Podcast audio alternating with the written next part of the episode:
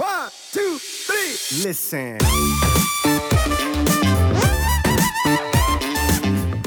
Was- mir da halt noch so einfällt, man sollte sich vorher halt wirklich darüber bewusst sein oder sich bewusst machen, ob es schon für einen von, von, von Nöten ist oder sinnig ist mit Top- und Backs- Back- Back-Off-Sets. Top- und Down-Sets ist immer so meine Sprachgebrauch. Top- und Das, Down-Sets das zu wollte ich jetzt Ja? das wollte ich jetzt nicht ansprechen, dann hätten wir noch viel länger geredet. Äh, ja, also das, das, so viel Zeit muss sein. Ähm, aus meiner Sicht musst du halt schon relativ fortgeschritten sein ähm, oder einen gewissen Grad an, an Fortgeschrittenheit haben, damit das für dich überhaupt sinnig ist, nicht ähm, rein mit Straight-Sets zu arbeiten.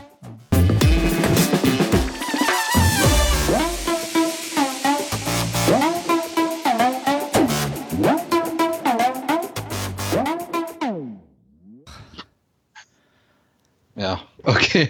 Wir sind on air. Moin Moin aus Hamburg. Willkommen zu The Art of Personal Training, die Nettohypertrophie-Serie. Zehnte Episode oder neunte Episode? Ich glaube, neunte Episode. Neunte, ah, verdammt, ich hätte jetzt. Es wäre ein Jubiläum gewesen. Ja, dann ähm, hätte man jetzt auch überlegen können, warum alles schiefgegangen ist. Denn der Nils, ähm, wer ihn jetzt nicht sieht, aber man sieht es ja auch nicht an, Nils ist ganz verschwitzt und äh, gestresst, ähm, weil er etwas zu spät zum Recording äh, angetreten ist, der junge Mann. Ähm, Nils, was ist los bei dir? Ich war im Training. Das ist auch die Ja, einzige Ausrede, dachte, die zählt. 19 Ja, ja, eigentlich schon, oder?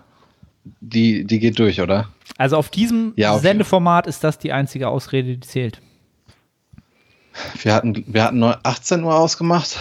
Ähm, und ja, ich dachte, es ist 19 Uhr. Und als du mir gerade geschrieben hast, da lag ich gerade ganz entspannt auf der Couch. Und dann hast du geschrieben, wo ich bleibe. Wo ist der Dude? Ja. Habe ich geschrieben, ja. Wo ist er denn? So. Aber ich, ich wusste auch, dass du irgendwo auf der Couch liegst, weil ähm, ich bin ja dann in, äh, wie nennt man das? Sherlock Holmes. Dann habe ich dir bei WhatsApp Bei geschrieben, Instagram. kam halt nichts, habe ich bei Instagram geguckt, da war halt dieser, dieser grüne Button halt, ne? Das heißt, der, der ist online so. Und dann dachte ich so, ja, der wird schon gleich kommen. Ich wollte der. gerade was, ich wollte gerade tatsächlich was posten. Und dann hast du geschrieben. Okay. Ja, äh, Ja. etwas chaotischer Start. Ähm, deswegen wird die Episode wahrscheinlich heute einen Ticken kürzer. Ähm, aber das soll ja dem äh, Spaß hier keinen Abbruch tun, ja, und dem Wissensaustausch. Ähm, ja, wollen wir trotzdem kurz die äh, zwei Wochen Revue passieren lassen? Haben wir diesmal zwei Wochen Break gehabt? Ja, ne? Ich glaube ja. Mhm. Ja. Hat sich nur länger angefühlt, weil wir letztes Mal ähm, ja auf zwei, nee, weil wir letztes Mal so direkt wieder aufgenommen haben. Stimmt, da haben wir zwei Episoden hintereinander aufgenommen. Oh, und vielleicht, wenn ich das, wenn ich Eigenwerbung machen darf, ich war noch bei einem anderen Ja, Podcast, unbedingt. wer sich für Exercise, wer sich für Exercise Selection im Bodybuilding interessiert, da gerne reinhören. Arne, hast du da reingehört?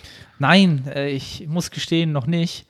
Ähm, was aber daran liegt, ich habe es gesucht, du hast mich ja auch auf der Story verlinkt und ich habe es verschlafen. Ich hätte es auch gerne gerepostet, aber dann war die Story halt schon weg nach 24 Stunden, ähm, weil der Podcast auch nur auf Anchor, glaube ich. Nein, der ist auch, der Auf ist, Spotify glaube ist ich, auch, sogar glaub auf ich, ne? Spotify. Ja, ja. Ja. Ich bin so ein iTunes oder Podcast, Apple Podcast Hörer, aber ich werde den mir auf jeden Fall noch ähm, zu Gemüte führen.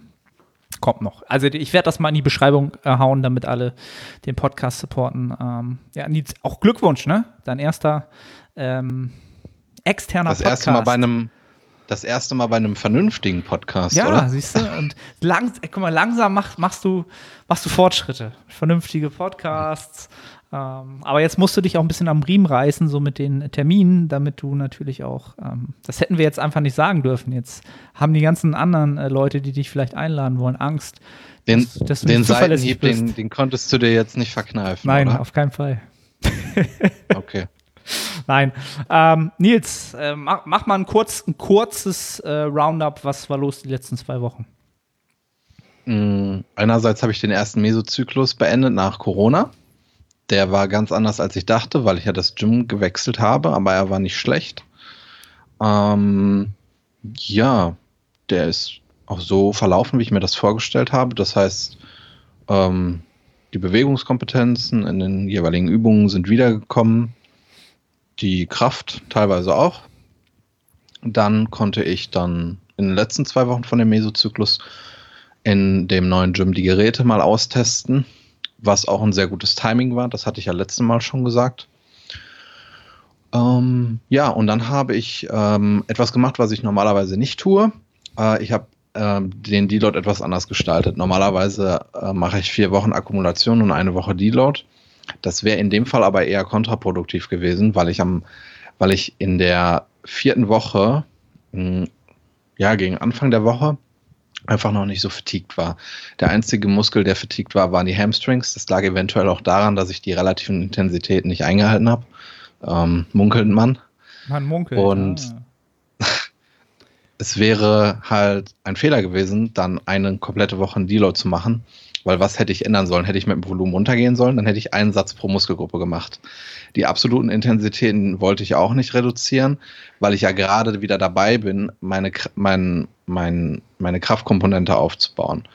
Deswegen habe ich einfach vier Tage aufgemacht und habe dann den nächsten Mesozyklus wieder angefangen. Ähm, ja, das war rückblickend auch eine sehr gute Entscheidung, weil jetzt bin ich im nächsten Mesozyklus und es läuft extrem gut. Ähm, ich merke, dass ich in jeder Übung Momentum aufbaue, ähm, dass ich auch trotz der neuen Geräte die relativen Intensitäten weitestgehend treffen kann, außer im Smith Machine Squad und in der Hex Squad. Ähm, das wird schwierig. Da muss ich noch lernen, die relativen Intensitäten zu treffen. Aber ja, das werde ich auch schaffen. Das war im letzten Jahr, zu Anfang des letzten Jahres auch ein Prozess mit der Beinpresse. Und ich denke auch, dass es gerade bei Quad-Übungen ähm, etwas anderes ist als bei zum Beispiel Brustübungen. Mhm. So ist, ist meine Erfahrung, dass es einfach ekelhaft ist. Ähm, wenn ich einen Smith Machine Squat mache und in der ersten Wiederholung bin, dann denke ich, ich kann nur noch eine, aber dann mache ich da halt noch elf. Und ja, ist halt die Frage, kann ich, wenn ich dann noch elf gemacht habe, noch weitere elf machen? Und da bin ich gerade in diesem Lernprozess. Ähm, dann hatte ich ja letztes Mal erwähnt, dass ich mit dem äh, Latzug nicht so ganz gut zurechtkomme, ähm, mit dem Setup. Und das hat mich ziemlich genervt gegen Ende des letzten Mesozyklus. Klar, äh, ich bin neu in dem Gym, neu an dem Gerät und ein bisschen Zeit sollte man sich lassen. Und ähm, ich hatte auch einige Einheiten an dem Latzug, aber es hat mir einfach nicht gefallen und ich wusste, da werden früher oder später Probleme auftreten. Vielleicht nicht in einem Mesozyklus, sondern die darauffolgenden Mesozyklen. Und wenn mich das jedes Mal Progression kostet in diesem Lift, dann ist das scheiße. Und deswegen habe ich aktuell als einzigen vertikalen Zug Single Arm Pulldowns, die mir extrem gut gefallen, ähm, die ich auch in einem niedrigeren Wiederholungsbereich ausführen kann, weil man den Turm gut beladen kann.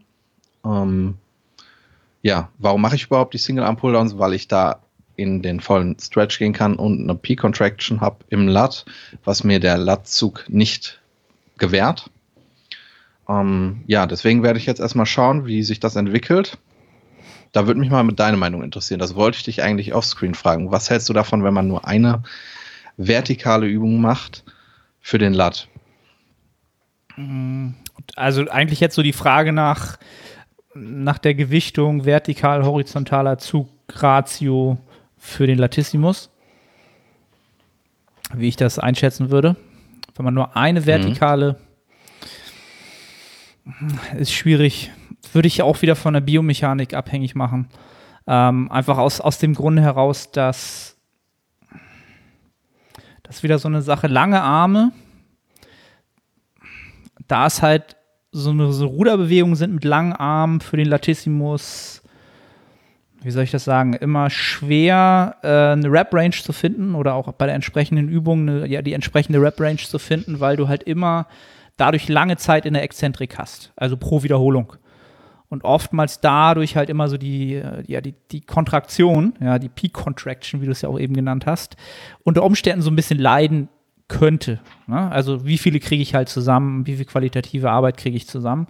Ähm, aber so wie ich so deine Physik sehe, ähm, würde ich auch sagen, dass du mit vielen ähm, horizontalen Zugmustern, ja, ähm, durchaus gut bedient sein wirst, ja. Und dass du es nicht schlimm findest, wenn es weniger vertikale sind. Richtig. Okay. Ja. ja. Also das das, also ich weiß gar nicht mehr, wie lange das her ist. Ich meine, es gab mal so vor zwei, drei Jahren so eine Diskussion, da hat äh, Menno Henselmans hat mal einen Artikel gepostet, da hieß seine Seite noch Bayesian Bodybuilding, glaube ich. Ähm, und wenn ich mich recht entsinne, hat er damals ganz klar dazu äh, tendiert, dass man für den Latissimus, ich will jetzt nichts Falsches sagen, dass Ruderbewegungen quasi sinnlos sind oder relativ fruchtlos sind und man doch äh, vertikal ziehen sollte für maximale Lat, fürs beste Lat-Development. So. Und das fand ich damals schon sehr, sehr, das hat mich sehr, sehr irritiert damals. Ne? Also wenn natürlich jemand der ein hohes Fachwissen hat, ein Experte ist, das sagt, ähm, dann ist das natürlich schon so, oh, okay, was, was steckt dahinter halt so, ne? Ähm, aber dann äh, mit, mit der Erfahrung als Coach kriegt man halt ganz schnell heraus, ja, dass so eine allgemeine, äh, so allgemeine Sachen äh, rauszugeben auch ganz, ganz schwer ist. Ähm, weil, wie, wie ich ja. eben schon gesagt habe, da verschiedene Faktoren reinspielen. Ähm, und so, so eine Single-Arm-Sachen, wie du sie ja auch, äh, wie, du, wie du gesagt hast, finde ich, ähm, ich glaube, du, du programmst sie auch am Anfang, ne? Also ganz in, in den Start. Ähm, ja, also allgemein, vielleicht für die Zuhörer erstmal, finde ich es äh, sehr wichtig, ähm, wo war, warte, sehr wichtig, unilaterale Übungen zu machen für den Lat, weil wir eben dann mit einer Lateralflexion arbeiten können. Ich habe sie ähm, früher ähm, am Ende geprogrammt, jetzt mache ich es am Anfang weil ich besser in die Lateralflexion reinkomme, wenn ich nicht vorermüdet bin. Und im letzten Gym ähm, ich, konnte ich nur an einem speziellen Turm Single Arm Pulldowns machen. Und den hatte ich halt voll. Und ich habe 20 Wiederholungen gemacht. Wenn ich da ohne Vorermüdung reingegangen wäre, da hätte ich da 50 Wiederholungen gemacht. Deswegen habe ich die damals auch am Ende gemacht. Ähm, ja, ich mache die am Anfang. Um auch eine, so, eine, auch eine kleine Art Vorermüdung, aber dann halt auch ähm, eine bessere Aktivierung zu haben. Mind Muscle Connection genau, etablieren. Genau. Okay. Ja, also wenn man da ein geiles Setup hat vom, vom Equipment, ähm, ich bin ja jetzt auch wieder im Fit One und da gibt es diese Live-Fitness-Seilzüge. Ähm, die, glaube ich, da gibt es sogar einen, der hat links und rechts zwei verschiedene. Also man kann so ein bisschen, sogar die Line of Pull ist sogar ideal. Man muss nicht dieses, kennst du das, wenn du bei einem Latzug ziehst du ja von der Mitte zur Seite raus, wenn du, wenn du sie mhm. einarmig machst, was ja eigentlich so vom, vom, von, von der Zuglinie nicht ideal ist. Du verlierst da immer so ein bisschen ähm, vom Winkel. Ach so, her. ich, ich äh, mache die Single-Arm-Pulldowns, mache ich auch nicht am Latzug-Turm. Du setzt du dich irgendwo davor, so im Schneidersitz? Genau. Ah, okay. Ja, äh, nee, für Schneidersitz reicht die Mobility nicht aus. Okay. Ähm, ja, ich hock mich hin. Okay. Also, ja. Also, ja. Sollte man mal bei Instagram zeigen. Sieht bestimmt interessant aus. Ja, du, du hast verhindert, dass ich gerade was posten ja, kann. Ich wollte gerade was Der Abend posten. ist ja noch jung. Ja, der Abend ist ja noch jung. Ich gucke nachher mal bei Instagram. Ähm, und dann, äh, das ist halt, finde ich, auch sehr, sehr interessant, weil ich glaube, dass äh, vielleicht der eine oder andere Zuhörer auch noch nicht so richtig ähm, weiß, was eine Lateralflexion ist und wofür das gut sein könnte. Und deswegen guckt ihr nachher bei Nils nach und äh, oder zeitnah, wenn das Ich habe für, äh, ich hab für heute nur Seitheben. Ah, Mist. Da war das Licht am anabolsten. Okay. Das anabolste Licht. Ja, was wollte ich noch sagen? Ähm, du hast ja gesagt, dass bei du dich. Fitness was denn? Live-Fitness? Ja, genau. Also da, da kann man sie auch wunderbar im Sitzen machen. Ähm, mit einem vollen Stretch und allem drum und dran, was sehr, sehr cool ist. Ähm, Mache ich eigentlich schon seit, weiß ich nicht, seit drei Jahren immer als äh, Aktivierung. Ähm, okay. Egal wo ich bin, vor dem Rückentraining halt. So, eine, so, eine, so ein Dreiermuster, kreuz und quer und hoch und runter, einfach um so ein bisschen ähm, Aktivierung zu schaffen, weil ich immer noch glaube, dass meine Mind-Muscle-Connection für die Rückenmuskulatur mit am schwächsten ist von allen Muskelpartien. Was sich auch ganz klar in meiner Rückenentwicklung ähm, zeigt. Halt äh, nicht im positiven Sinne manifestiert. Ist schon deutlich besser geworden, aber ähm, ich würde fast sogar sagen, selbst in den Quads habe ich eine bessere Mind-Muscle-Connection. Ähm, ja, von daher. Aber das ist alles auf dem Weg. Was ich sonst noch äh, dazu sagen wollte, du hast ja gesagt, dass du die Hackenschmidt und die ähm, naja, es ist eine Hack Squad, also es ist keine richtige Hackenschmidt. Ja, okay, ich weiß, du hast mir das ja mal geschickt, die ja. Squad Machine halt. Ja, ich weiß, was du meinst. Und zu den, ähm, wie hast du sie genannt? Smith Machine Squads. Kniebeugen an der Multipresse im Deutschen. Ähm, Habe ich jetzt auch wieder im Programm und ich weiß genau, was du meinst mit, man muss erstmal dort wieder sich so eingrooven und ein Gefühl für da, dafür kriegen, was die relative Intensität halt wirklich hergibt, wo sie steht. Ähm, und das ist so eine Sache, wo ich, das würde ich halt nochmal so ansprechen, wo ich wirklich auch jemand bin, der glaubt, dass man das über Wochen und Monate wieder ausprägt bei einer Übung und sich das immer, immer näher an diesen Punkt kommt, wo man weiß, wo man wirklich steht. Ich weiß, ich habe sie ja im, weiß ich nicht, zwei oder drei Mesozyklen zuletzt gemacht. Und da konnte ich mich am Ende so pushen, dass ich wirklich das sehr, sehr ziemlich genau getroffen habe. Also für meine Verhältnisse, wenn ich mir die Videos angeguckt habe. Da habe ich mich am Ende sogar verletzt, habe ich mir den unteren Rücken irgendwie äh, schön zerschrotet. Und jetzt habe ich sie halt wieder drin und ähm, habe halt das Gefühl, dass ich mich nicht wirklich ausbelaste oder nicht die ersten zwei Einheiten nicht wirklich ausbelastet habe. Ähm, aber wie du schon schön gesagt hast, ich, wenn ich noch drei, vier Wiederholungen einfach rausgegrindet hätte, dann wäre ich halt so tot gewesen wahrscheinlich. Also so richtig tot, dass das Workout, alle, alle Übungen danach wahrscheinlich stark gelitten hätten. Ähm, aber das ist wieder so eine Sache, das muss man rauskriegen. Also ich weiß genau, was aber du das meinst. Muss, das muss ja eigentlich deine Quad-Übung sein, weil du da aufrecht beugen kannst, oder? Mm. Also das ist meine Go-To-Quad-Übung gewesen.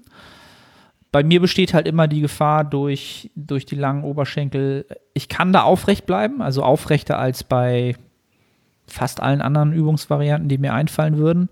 Aber durch die, ähm, durch das starre Gerüst der Multipresse, wenn ich diesen Sticking Point in den Quads habe. Kennst du das? Wenn du diesen Sticking Point hast, wo du sagst, schieb jetzt übers Knie, drück übers Knie, Quads, Quads, Quads und diesen Sticking Point habe, dann habe ich immer das Problem, dass meine Hüfte schnell gerne mal äh, versucht, so ein bisschen nachzuschieben. Und das ist halt für meinen unteren mhm. Rücken immer sehr, sehr gefährlich. Ja, kennst du das, wenn du so eine Wiederholung hast, wo du merkst, okay, oh, Quads sind schon, oh, die sind richtig gut. Und dann kommt so eine, wo du so ein bisschen also schief wirst und der untere Rücken vielleicht so ein bisschen so sich unangenehm anfühlt. So, das da, passiert da, bei mir dann ab und zu. Ich habe ich hab ja noch nicht zu Ende geredet. Ne? Da kommt ja noch was. Da kommt ja, erzähl. Äh, gut, erstmal mit dem Schlechten. Ich habe dann jetzt in den letzten Wochen den Smith Machine Squad gemacht. Und in der letzten Einheit ist da auch eine Kleinigkeit passiert. Ich habe nämlich auch dort noch nicht, glaube ich, ich glaube, ich habe noch, noch nicht die Fähigkeit, eine komplett gute Körperspannung über die Rep Range zu halten. Mhm. Ähm, und ich habe in den letzten Wiederholungen etwas Körperspannung eingebüßt und habe dann an der Stelle einen Schmerz empfunden, wo ich mir Ende des letzten Jahres den Trapez gezerrt habe. Ich weiß auch nicht, wie man sich bei einem Smith Machine Squat am Trapez eine leichte Zerrung holen kann. Auf jeden Fall hatte ich da ein bisschen Schiss, weil mich das damals, glaube ich, vier Wochen gekostet hat. Aber da habe ich jetzt gar nichts mehr. Aber das war mir eine gute Lehre, ähm, dass ich in den nächsten Wochen penibel darauf achten werde. Und äh, genau, das hatte ich schon letztes Mal gesagt. Die Chest Supported T-Bar Row ist der absolute Wahnsinn und die ähm, ergänzt sich auch super mit einer Session, wo ich den RDL habe, der systemisch extrem ermüdend ist und ich kann aber bei der Chest Supported T-Bar Row Balls to the Walls gehen, ohne mich abzuschießen und mit einer Vorermüdung. Und das ist extrem gut. Ich habe sie jetzt in all meinen Pull-Workouts drin, zweimal Trap-dominant und einmal Lat-dominant. Ähm, ich mache sie jetzt schon länger Trap-dominant Trap und da habe ich auch keine Probleme. Ich spüre extrem gut meine Traps.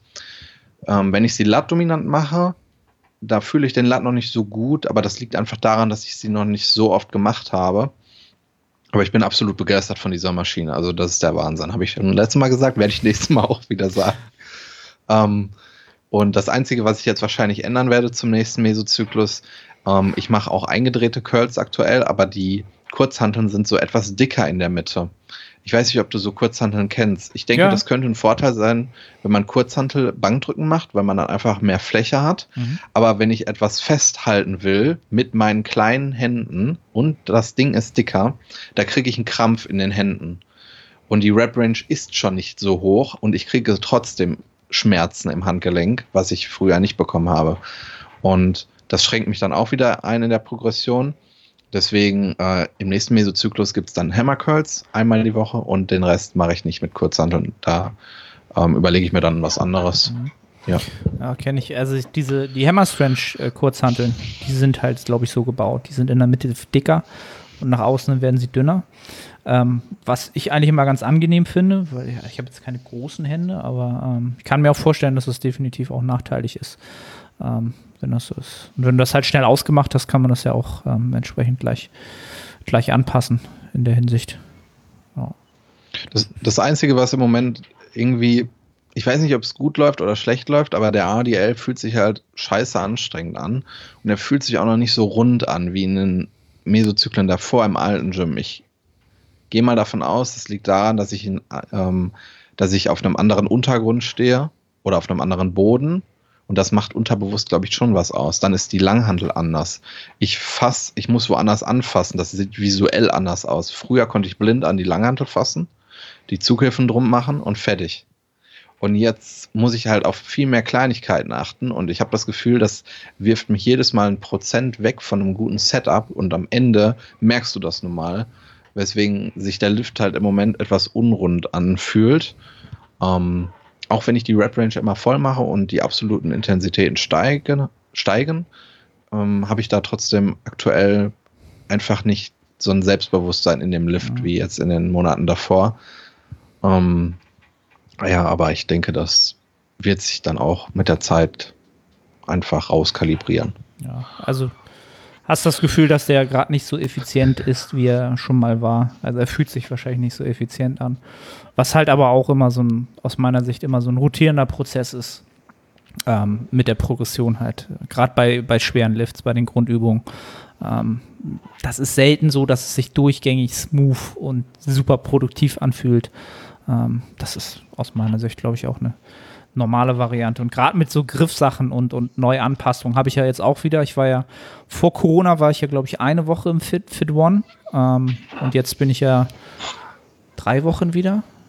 Ja, ich glaube drei oder zweieinhalb Wochen wieder in dem Gym.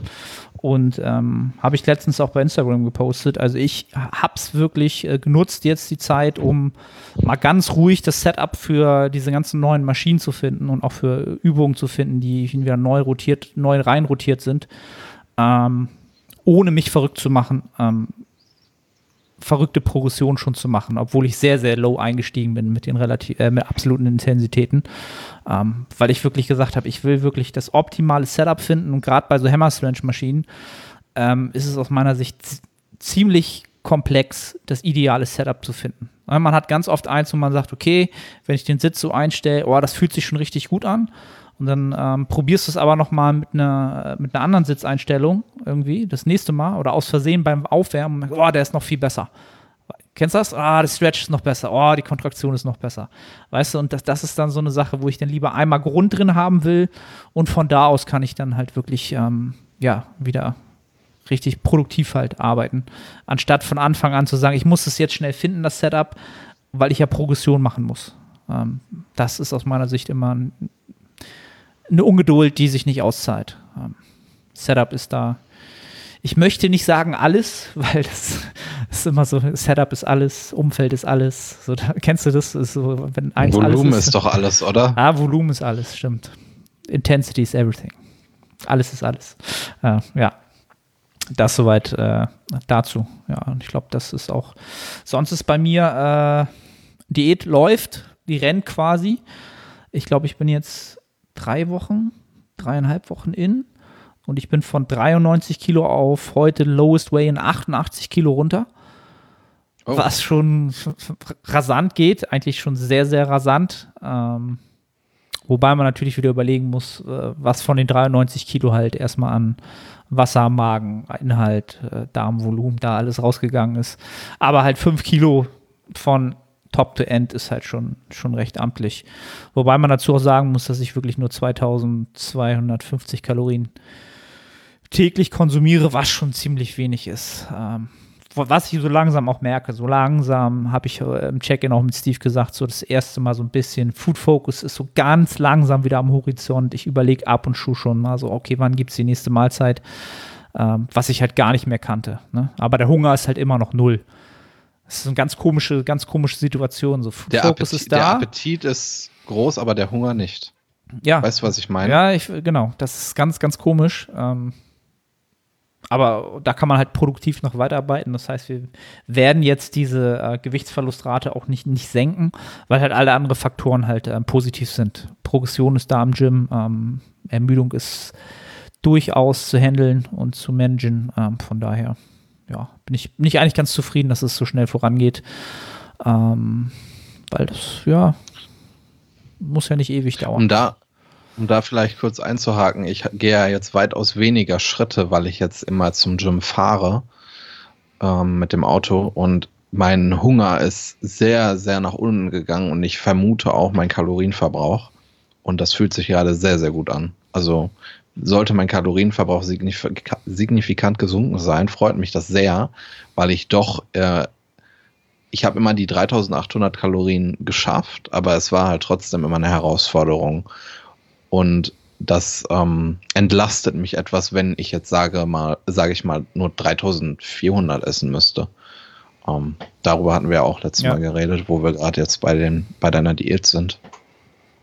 Ja, und ich glaube, das ist auch auf meiner Seite so, dass da passiert nichts außer Diäten gerade. Ansonsten habe ich glaube ich letztes Mal auch schon gesagt, ne, dass ich immer noch so 50-50 fahre mit Heim, Home-Workouts und ähm, der Rest halt im Gym, sind immer noch drei und drei. Hast du, glaube ich, vorhin gepostet, ja, oder? Ja, habe ich vorhin gepostet. Ganz einfach aus dem Grund heraus, dass ähm, Personal Training jetzt so langsam wieder Fahrt aufnimmt. Ähm, was heißt Fahrt aufnimmt? Ähm, das Gym, wo ich Personal Training mache, wo ich halt auch ähm, eine horrende Miete zahle, ähm, da ist vorgegeben, dass ich, dass beide eine Maske tragen müssen. Also der Klient als auch der Personal Trainer. Ähm, was natürlich für die meisten Klienten einfach nicht praktikabel ist, äh, weil du kannst mit den Leuten nicht progressiv trainieren, wenn sie eine Maske tragen. Irgendwie kannst du mit denen gar nichts machen halt so, ne? Ähm, die ein, einige machen es halt, ähm, da rutscht die Maske dann ab und zu auch mal ein bisschen runter. Ähm, und ich trage sie dann halt. Aber es ist halt noch nicht wieder so ganz ähm, alles, dieser, dieser Roboter-Lifestyle, den kann ich halt noch nicht wieder führen. Und das ist etwas, was mich im Moment so ein bisschen stresst. Weißt du, also früher hatte ich es halt so, ich wusste genau an jedem Wochentag, wann ich was mache.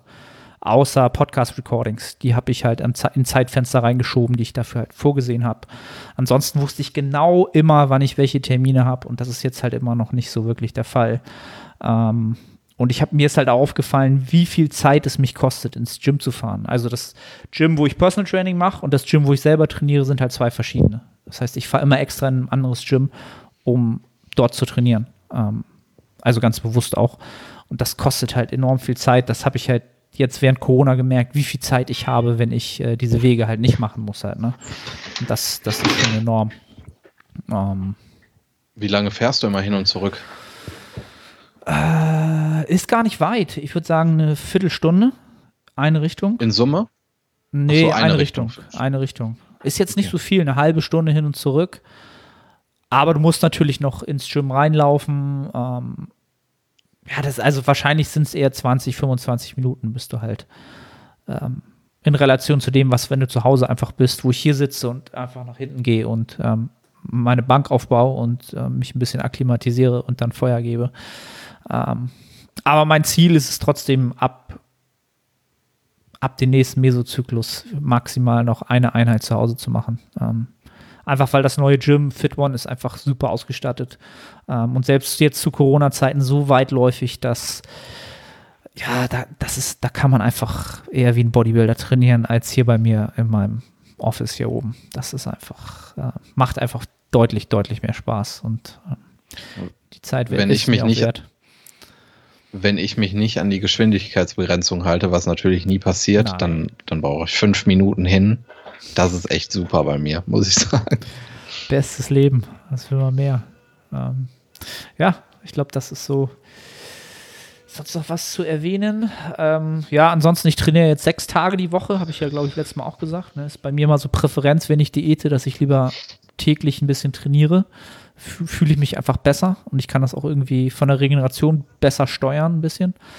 Ähm, und da ist halt immer das Tückische, wenn du mal eine Einheit nicht machen kannst. Ähm, zum Beispiel war jetzt letzte Woche äh, Julias Geburtstag und ähm, da hatte ich dann halt noch was zu arbeiten und habe die Einheit dann weggelassen, einfach weil es Wichtigeres gab. Ähm, und wenn du halt bei einem Sechser-Split, also sechs Trainingstagen hinterherhängst, dann bist du halt latent gestresst, weil du kannst es halt nicht aufholen.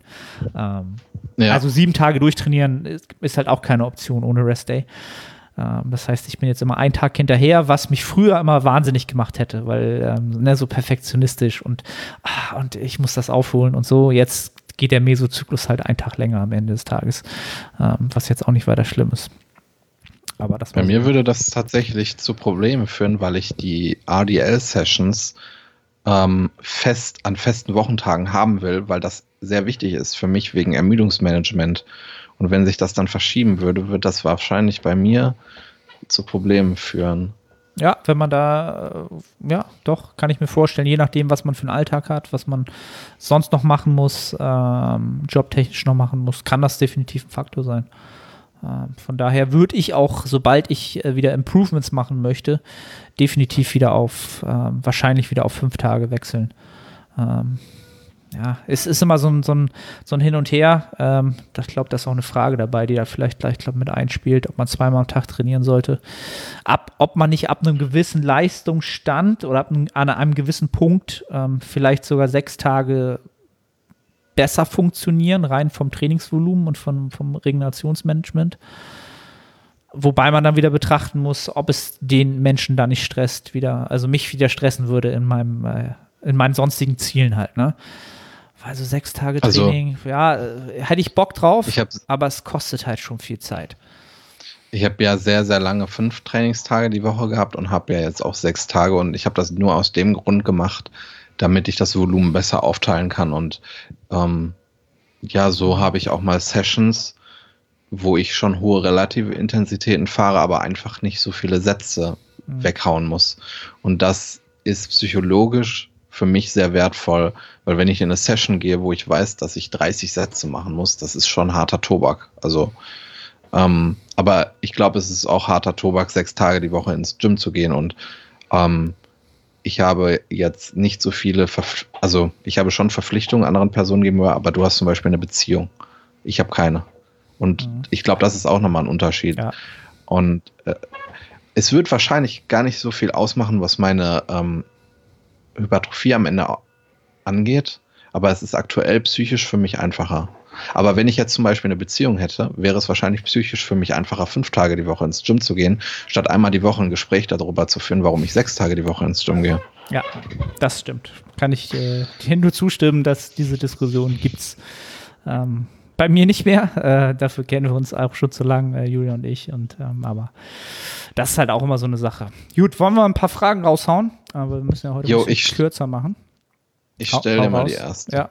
Moin Arne, ich nehme zurzeit mein Programming selbst in die Hand und habe ein wenig mit Intensitätstechniken rumgespielt. Erstens, um einiges an Zeit zu sparen, wenn man davon ausgeht, wie Dante, kennst du den? Dante Steh ich grad Trudel, auf ja, Schlauch? ja, kenne ich. Ah, Meint das, äh, ma- mache ich mich gerade lächerlich, weil ich gerade nicht weiß, wer das ist. Ähm, äh, kann man kennen, muss man nicht kennen. Äh, dass ein Rest-Pause-Set in etwa drei bis vier Straight-Sets entspricht. Und zweitens macht es mir persönlich echt Spaß. Unter welchen Bedingungen programmst du solche Techniken wie Widowmaker, Myo-Reps, Rest-Pause-Sets, Drop-Sets, Partials, wenn du diese überhaupt nutzt? Macht es eher Sinn für kleinere Muskelgruppen? Geführte Übungen, geringes Verletzungsrisiko, schwächere Muskelgruppen. Mit freundlichen Grüßen, Noah.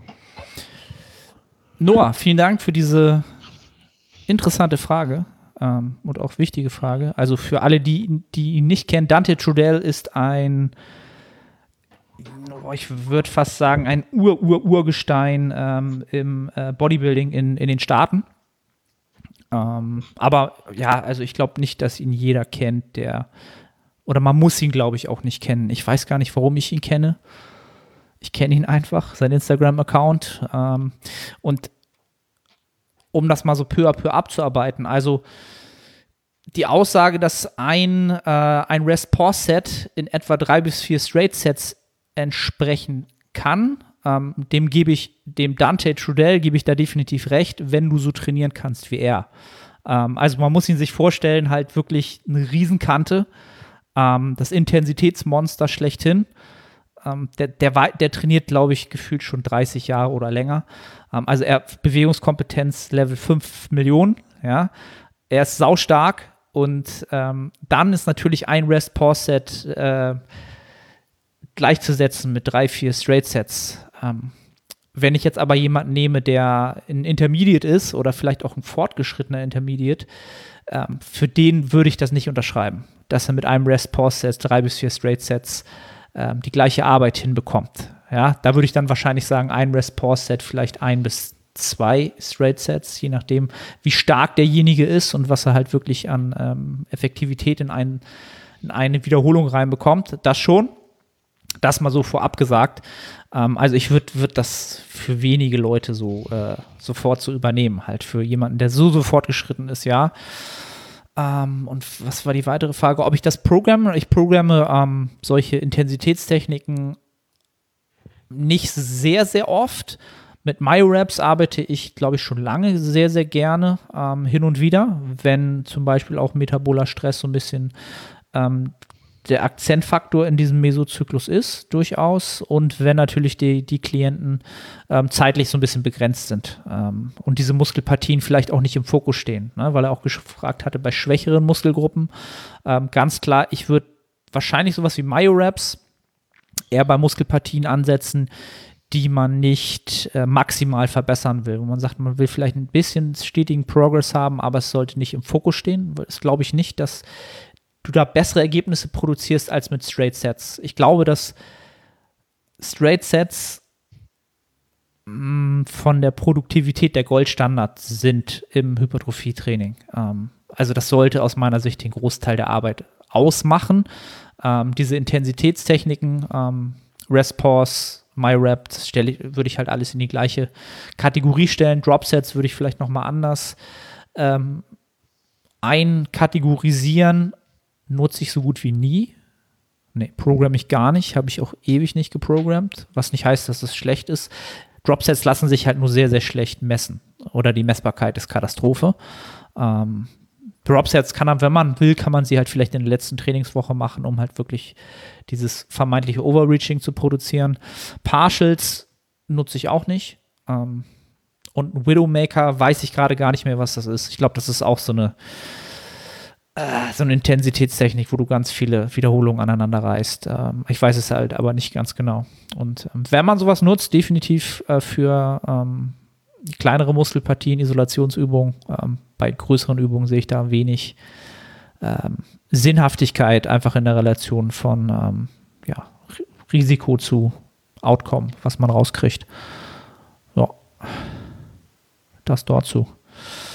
So, was haben wir denn noch? Ähm, um, wann merke ich, dass ich Momentum im Aufbau verliere? Finde ich auch eine gute Frage.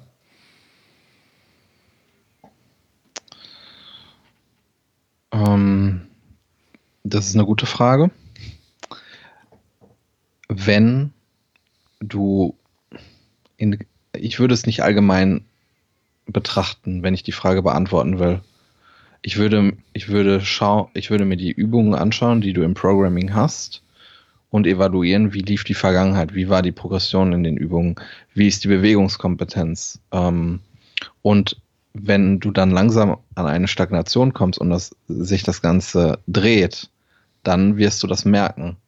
Ähm, wenn du Selbstvertrauen in einem Lift verlierst, wenn du, wie zum Beispiel ich im letzten Jahr am Ende in der Bench nicht mehr gut performt hast, weil du zum Beispiel gebounced hast, weil du ähm, nur noch eine Zahl gesehen hast, die du erreichen wolltest, dann verlierst du Momentum. Ähm, ja, es ist, es ist aber auch sehr schwer zu beantworten, weil ich finde, Momentum ist nichts, was man, ähm, was man quantifizieren kann. Das ist eher für mich ein Gefühl, dass ich im Gym bin und ich weiß, es läuft einfach ich habe Selbstvertrauen, ich weiß, die nächsten Mesozyklen, da wird abgerissen, da wird Progression gemacht und es gibt keine Alternative dazu. Und diese Meinung habe ich in dem Moment zu 100 Prozent. Ähm, das kann ich aber nicht quantifizieren. Ich kann nicht auf eine Tafel mein Programming aufschreiben und sagen, so, das ist jetzt Momentum.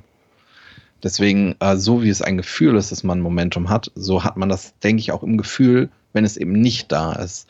Und ich bin mir auch unsicher, ob das dann bei jedem gleich ist. Ähm, mhm. Deswegen glaube ich, wenn du ein erfahrener Lifter bist, dann wirst du das schon merken. Und das ähm, wäre so mein, meine Antwort darauf. Mhm. Ja, finde ich gut, dass du das sagst, dass das sich schwer quantifizieren lässt. Da müsste man dann halt überlegen, wie ähm, der Fragensteller ähm, sein aktuelles Training ähm, ja, gestaltet oder woran er Progression festmacht. Ja? Und ob er, ob er Momentum halt an Progression festmacht, in Form von ähm, Progression im Training, in Form von Progression auf der, auf der Waage, in Form von ähm, ja, einfach auch Form-Updates, wie er sich, wie er sich im Spiegel betrachtet. Ähm, und ich glaube, eine Mischung aus all diesen Faktoren, ähm, wie du schon gesagt hast, die werden halt mit Erfahrung immer weiter, kommst du zu dem Punkt, wo du merkst, okay, ich bin in diesem Flow es geht in die richtige ja. Richtung, es, es wird vielleicht mal ein bisschen langsamer, aber dieses komplett Verlieren des Momentums, ähm, das ist etwas, wo man natürlich, ähm, ja, was mir als erstes im Kopf kommt, ist natürlich ganz klar, wenn, wenn diese Adaptionswiderstände, die man so kennt, halt vermehrt auftauchen halt. Ne? Der Hunger ist im Keller, man kriegt seine Kalorien nicht rein, man hat enorm zu kämpfen damit, äh, Motivation fürs Training ist schon sehr, sehr, sehr gering. Man ist eigentlich wirklich nur noch am, am, am schon seit Wochen oder eher seit Monaten am Kämpfen, dann wirst du sicherlich Momentum verlieren und dann sollte man halt überlegen, ob es nicht Sinn macht, äh, durch eine gewisse aktive Pause wieder ähm, überhaupt Momentum möglich zu machen halt. Ne? Ähm, ja, das wäre so ein, so ein Moment, wo man darüber nachdenken sollte. Ja. Ähm, nächste Frage. Eure Erfahrung zwischen Muskelgruppen durchtrainieren in einer Session oder Muskelgruppen zu alternieren, sprich Bench, Pull-ups, Flies, Row oder dann halt Bench, Flies, Pull und also du weißt, was ich meine. Ja, hatten wir die nicht letztes die Mal hatten wir letztes Mal. Hatten wir letztes Mal auch. Ne? Ich glaube, ich habe die Fragen nicht geresettet. Ich glaube aber, diese Frage ist anders gestellt, weil letztes Mal wurden keine Beispielübungen genannt. Okay. Was war unsere Antwort? Ähm, ich hatte damals, glaube ich, auch, gesagt, ne? ja, ich glaube, du warst eher jemand, der gerne alterniert. Und ich hatte dann ähm, hinzugefügt, dass ich es, äh, wenn wir über die Brust und den Rücken reden, wenn es zum Beispiel ein Upper-Lower-Split ist, ich es nicht so gerne mache, weil wenn ich erst eine Rückenübung mache, die Schulterblatt äh, Retraktion und Depression dann nicht mehr ganz so gut funktioniert und eventuell etwas ähm, Krafteinbußen im Bankdrücken auftreten oder allgemein in Push-Movements. Ich glaube, dass wir uns da ein bisschen unterscheiden mhm. äh, und das war unser, unser Fazit dann. Ja, ja. obwohl ich glaube, wenn ich mir so alle meine Programmings vor Augen rufe, ist es auch eher selten, dass ich das ähm, ich mache es, wenn, mache ich meistens eher so, dass wenn der Klient sagt, er, er macht es so selber gerne lieber, die Präferenz ist so, ne? dass er sagt, er, mm. er, ist da einfach produktiver, dann, ich glaube, das ist beides, gibt sich nicht viel. Das ist nicht der Rede. Ich habe noch eine gut, wir haben nicht mehr so viel Zeit, deswegen würde ich noch eine ja. machen, die ich gut fand. Hip Thrust besser im Po spüren. 90 Grad Winkel ist vorhanden bei Füßen. Da würde ich erst einmal ähm, mir die Rep Range ansehen. Es könnte auch sein, dass du die mit einer Rep-Range von 5 bis 10 machst und wenn du deine Hüfte gestreckt, äh, gestreckt hast, also wenn du am obersten Punkt bist, dass du diese Bewegung oder diesen Punkt quasi abfälscht, weil du so viel Gewicht benutzt in einer niedrigen Rep-Range. Weswegen ich es ähm, eventuell dann in einer höheren Rep-Range machen würde, inklusive einer Pause am obersten Punkt. Ich denke, dass dir das helfen könnte. Ähm, dann würdest, würdest du die Übungsreihenfolge auch noch mit beachten? Bei einem Hip Trust, ob man die ja. spürt, hm, würde ich, glaube ich, nicht so in den so. Vordergrund stellen. Ich, ich glaube auch, dass die Übung, wenn man sie richtig macht, in einem Wiederholungsbereich von, sagen wir mal, 10 bis 15 mit einer Pause, systemisch doch sehr anstrengend ist. Mhm. Weswegen ich sie auch gerne eher am Ende programme. Also ich glaube, dass es nicht gut ist, wenn man Hip Thrust direkt am Anfang einer Session macht, weil man diese Session dann sabotiert. Mhm. Weswegen ich sie dann zum Beispiel gerne am Ende mache. Jetzt schweifen wir etwas ab, ja, aber ja, ich würde. Eben. Also Hip Thrusts sind ja jetzt auch nicht die spezifischste Bodybuilding-Übung, es sei denn, du brauchst halt richtig, musst halt richtig mit den Glutes aufholen. Ähm, also meine Tipps rein jetzt so aus, aus dem aus dem Coaching heraus, aus dem Personal Training heraus. Also wenn, wenn der, der Winkel im Fuß sozusagen passt, also wenn wir da den Idealwinkel haben, ähm, das hat sie ja geschrieben, ähm, dann sind noch so typische Optimierungsquellen, ähm, die, die Überstreckung in der Hüfte vermeiden. Äh, was, was, was ich auch sehr oft sehe, also dass wirklich dieses Überstrecken passiert, ne, dass man so schon, schon überstreckt und dann diese Peak Contraction quasi schon übergeht, ähm, dass, der, dass der Gesäßmuskel da, der wird da quasi ausgehebelt in dem Moment. Er kommt nicht in diese Peak Contraction. Das heißt, ähm, diese Peak Contraction in der Gesäßmuskulatur, wenn man sich den Hip Thrust von der Seite ansieht, dann sieht es eigentlich so aus, als wenn der Oberschenkel noch gar nicht gerade ist, also noch nicht parallel zum Oberkörper und auch der, der untere Bauchbereich auch noch leicht schräg nach unten zeigt. Man hat quasi die, nicht diesen Lockout, den man in einem äh, zum Beispiel RDL hat, wo man komplett gerade steht, dann die Hüfte komplett gestreckt hat. Das ist halt im Hip Thrust halt aus meiner Sicht anders und man sollte halt den Blickwinkel aus meiner Sicht immer nach vorne oben halten, damit man halt ähm, nicht im Brustkorb einrundet und ähm, ja, das zu, zu klein wird im, im, Brustkorb und dann auch diese Peak Contraction vielleicht nicht hinbekommt. Das wären noch einfach so meine ähm, Ideen dazu, was technisch einfach ähm, fehlen könnte oder was man noch optimieren könnte. Und vielleicht, was mir da noch einfällt, ähm, falls die Knie leicht nach innen kollabieren, auch die eher nach außen spannen. Das könnte auch noch mal helfen. Ja.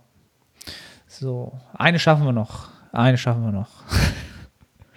ähm, warte mal, ich guck mal kurz, welche ist gut für alle Zuhörer.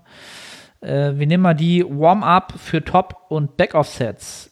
Erst Warm-up, dann Top, dann Back-Off. Extrem viel Sätze, oder? Fragezeichen von Rockabella Fitness. Ähm, Finde ich halt eine gute Frage, weil das ganz oft mh, hm, oder da sollte man sich ganz oft darüber bewusst sein, dass man äh, Top- und Downsets oder Top- und Back-Off-Sets sind ja ein adäquates Mittel, um ähm, möglichst viel, ja, wie soll ich sagen, möglichst viel ähm, absolute Intensität reinzubekommen äh, im Top-Set und dann auch in den äh, Downsets. Aber dass es natürlich immer einen Faktor hat, ähm, sich aufzuwärmen, wie sie ja auch geschrieben hat. Ne? Das ist immer ein Kostenfaktor, der da entsteht.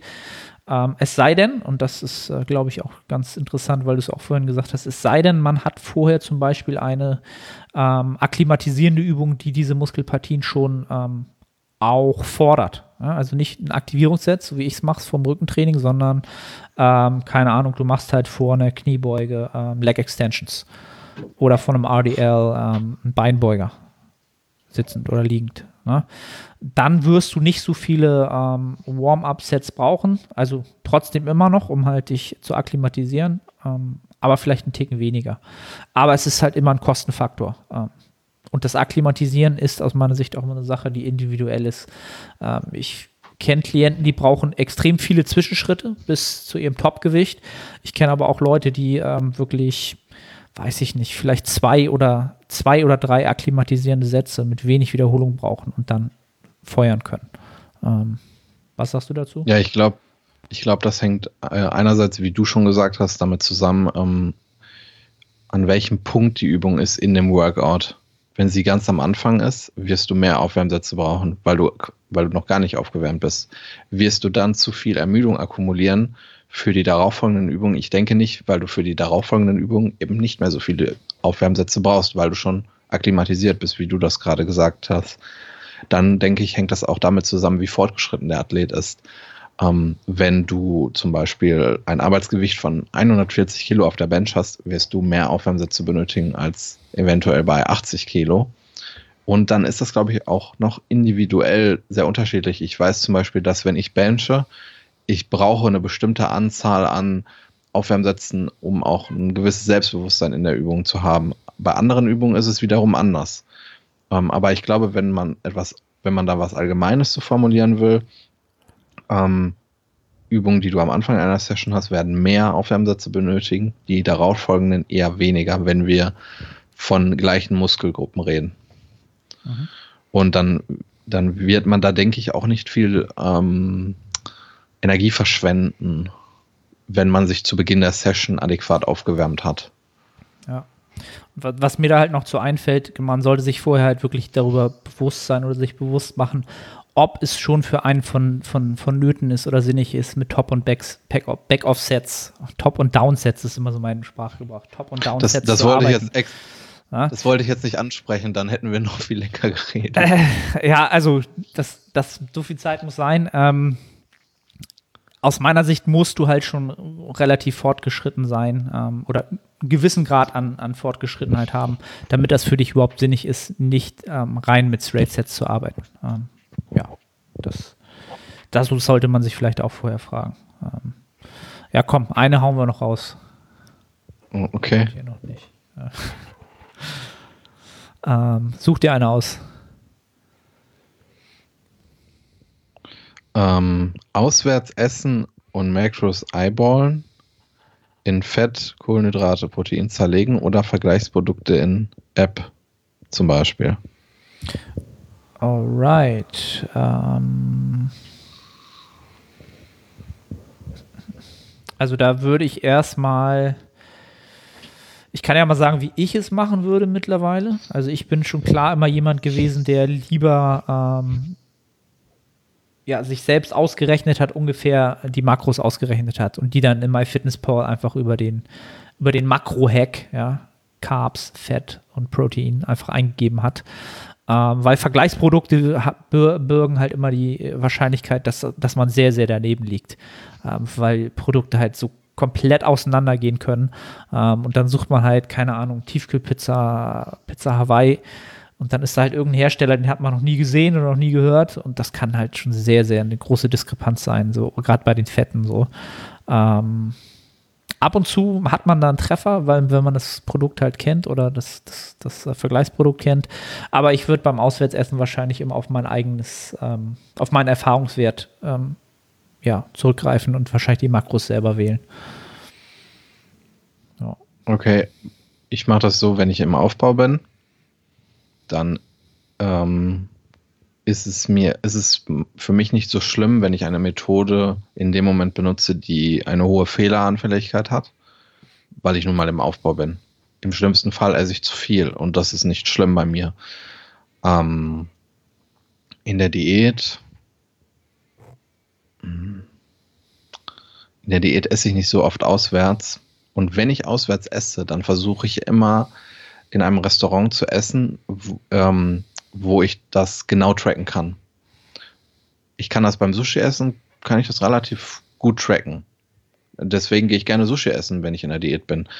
Ähm, aber was ich nicht tracken könnte, wäre zum Beispiel, wenn ich zu einem Griechen gehe und ich überbackenes Gyros esse. Also da sollte man sich vorher Gedanken machen, wo man hingeht. Auch nicht wieder schwarz-weiß denken, dass diese eine Methode dann bei allen Restaurants Anwendung finden kann, ähm, sondern sucht euch dann in, in diesen Momenten eher ähm, Restaurants, wo ihr das, äh, wo ihr die Makros besser treffen könnt, wo die Fehleranfälligkeit geringer ist. Und wenn ihr im Aufbau seid und äh, die Gefahr läuft, dass ihr zu viel esst, würde ich mir nicht so einen großen Kopf darum machen, wenn ihr nicht gerade einen extrem niedrigen Kalorienverbrauch habt und es in Zukunft sehr schwer wird, äh, das Fett wieder loszuwerden. Ja, da kann ich ja so ein bisschen mal Aufklärung betreiben. Ähm, das ist ein Klient von mir, Stefan. Schöne Grüße an dich. Ähm, der Stefan ist halt sehr, sehr viel auf Reisen um die Welt und das heißt, er ist halt sehr, sehr viel am Auswärtsessen. Ähm, und von daher, du hast, glaube ich, die, die, die besten Skills, was Eyeballen angeht. Äh, von daher mach dir keine Gedanken. Ähm, das hast ich du glaube, dieses, dieses Eyeballen, dass man sagt, gut, das hat jetzt 1000 Kalorien, das ist auch so ein, so ein ähm, Erfahrungsskill, ja, den man über die Jahre entwickelt. Auf jeden Fall. Also von daher. Gut, ähm, ja, muss reichen für heute. Doch noch 52 Minuten geworden. Ähm, mein Telefonat ist jetzt ein bisschen nach hinten ver verschoben. Äh, sorry an die Person. ähm, Nils, hat wieder Spaß gemacht. Äh, was müssen wir am Ende immer noch erwähnen? Ähm, natürlich Screenshotten, posten, ähm, OneRM Hammer Curl Hashtag. Ne? War das mal. Mhm. Und äh, nur Eis macht Fleisch hatten wir ja auch noch aus, auserkoren. Ja? Für alle, die jetzt bis zum Ende zugehört haben. Und ähm, ja, verfolgt Nils bei Instagram. Ähm, er wird sich jetzt äh, in seiner Trainingsumgebung preisgeben. Dann seht ihr, wie er aussieht und was er so macht. Ich bin selbst gespannt. Da seht ihr die 60 Kilo Körpergewicht. Ach, du bist auch so ein 60 Kilo kind Kinderkörperathlet? Sagt man das so? Habe ich letztens, ich letztens in so einem Hate-Post gesehen, dass alle jetzt Online-Coaches sind und dass, äh, dass sie ja alle immer nur so 60 Kilo Kinderkörper-Coaches wären. Äh, ähm, die ja gar, Wir gar sind keine nah Pro beieinander, was das Körpergewicht angeht. Ich bin jetzt, glaube ich, bei 83 Kilo. Ja, siehst du. Also Leute, macht euch ein Bild vom Nils, der hat schon ähm, ein paar, paar Muskeln draufgepackt. Ähm, er will ja auch Mr. Olympia werden, von daher. Kleiner Weg. Bei der INBA. Das geht aber leider nicht als Deutscher. Ich glaube, darüber sollten wir jetzt nicht noch weiter reden. Nee, nee, nee. Wir müssen, wir müssen jetzt hier leider Schluss machen. Ähm, danke an alle Zuhörer. Wie immer, iTunes-Bewertung gerne dalassen, bei Spotify ähm, abonnieren und so weiter und so fort. Ähm, freuen wir uns und bis zur nächsten Episode. Ciao, ciao.